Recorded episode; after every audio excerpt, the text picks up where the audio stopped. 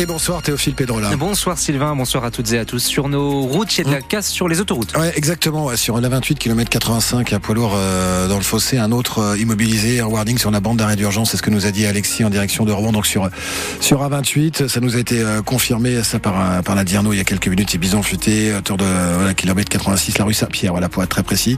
sur la Côte-Mont, puis sur la 29 également également un, accident qui implique là aussi un, un poids lourd direction le Havre, sortie côté Évrard. Voilà, poids lourd couché sur le bas côté. Ça, c'est Jean-Luc, 02 35 07 66 66.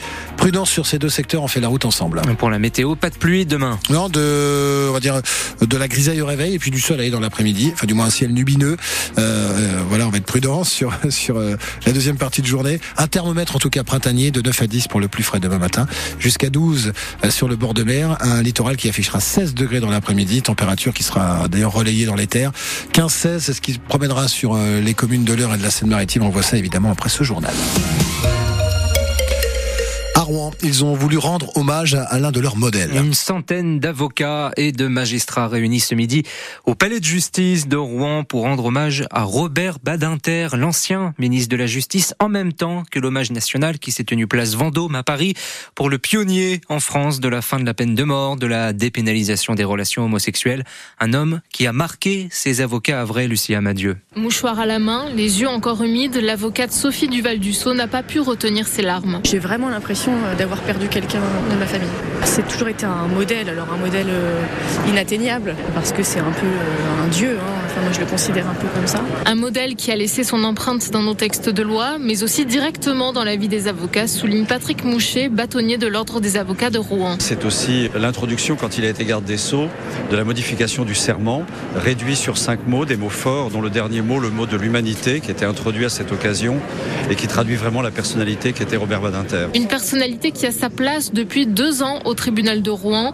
Une petite salle discrète et très peu accessible porte le nom de Robert Badinter, rappelle dans son discours Marie-Christine Le Prince, première présidente de la Cour d'appel de Rouen. Non parce qu'il ne méritait pas la lumière, mais parce que symboliquement, nous avons souhaité que son nom soit définitivement lié à la salle des délibérés d'assises.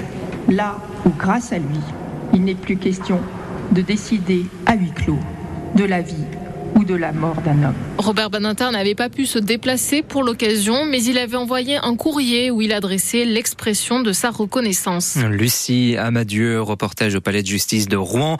Le nom de Robert Badinter devra s'inscrire au Panthéon, a également indiqué le président Emmanuel Macron lors de l'hommage national. Au Havre, cinq adolescentes jugées coupables de violence sur une autre jeune fille. cette vidéo au début de l'année avait beaucoup tourné hein, sur les réseaux sociaux. Cinq adolescentes qui agressent, qui insultent et qui dénudent une autre jeune fille au Havre. Elles ont toutes été reconnues coupables de violence, mais aussi de diffusion d'images portant atteinte à l'intégrité d'une personne. Elles connaîtront leur peine en septembre prochain, mais elles sont pour l'instant sous contrôle judiciaire avec l'interdiction d'entrer en contact avec la victime et l'obligation de recevoir des soins psychologiques et de respecter un couvre-feu. Précision sur francebleu.fr. Les professeurs mobilisés ce matin à Rouen, ils le seront encore demain, mais au Havre. Mobilisés contre le choc des savoirs. C'est le fait d'avoir des groupes de niveau au collège dès la rentrée prochaine en sixième et en cinquième, en français et en mathématiques.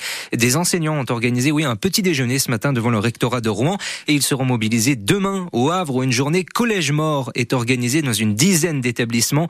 Christophe Larry-Laroui est co-secrétaire départemental du SNES-FSU en Seine-Maritime. Pour lui, les groupes de niveau, eh ben, ce n'est pas la bonne idée. En lien avec le choc des savoirs, il va falloir euh, recruter beaucoup de professeurs de mathématiques l'année prochaine.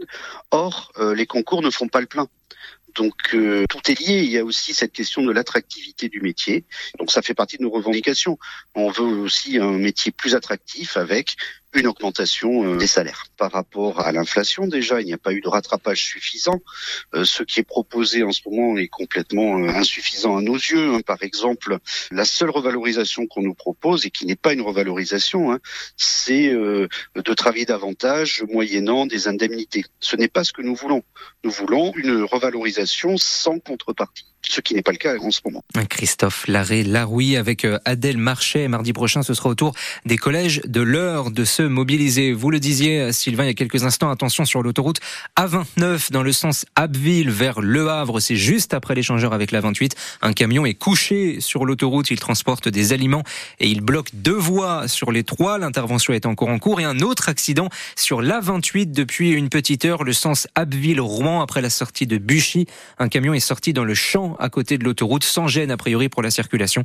Et important aussi, le conducteur va bien. 18h06 sur France Bleu Normandie. C'est un choc d'offres dans le domaine du logement à Dieppe. Oui, c'est en tout cas les termes du gouvernement qui a annoncé ce matin le nom des 22 villes en France qui deviennent des territoires engagés pour les logements. Dieppe en fait donc partie.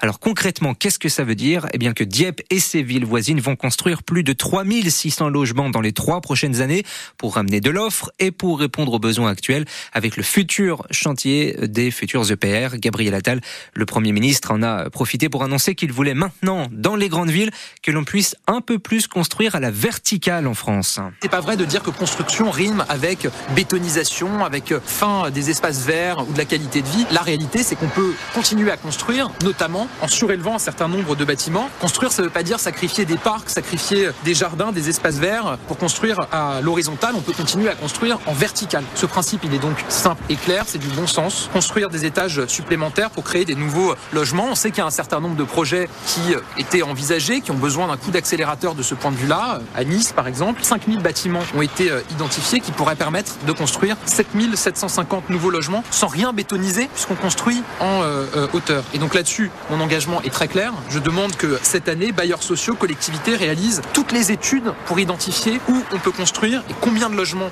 on peut construire. Je souhaite que dès 2025, on construise à la verticale dans toutes les grandes villes de France. Il va peut-être falloir s'habituer à voir du côté de Rouen ou du Havre des logements plus verticaux. Donc le Premier ministre qui veut aussi l'annoncer faciliter la transformation de bureaux vides en logements. À Dieppe, ce matin, certains ont eu une petite frayeur devant le bassin Duquesne. Les pompiers ont été appelés vers 10h30 car il y avait une grande trace d'environ 150 mètres carrés verte fluo dans l'eau.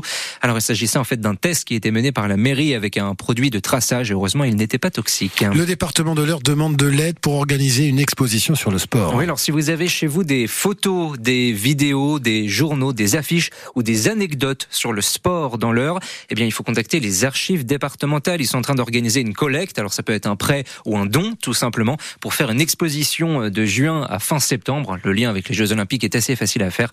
La collecte est ouverte jusqu'à la fin du mois d'avril. On continue avec le sport, avec la Ligue des Champions, le début des huitièmes de finale pour le Paris Saint-Germain ce soir. Ils accueillent la Real Sociedad au Parc des Princes à partir de 21h.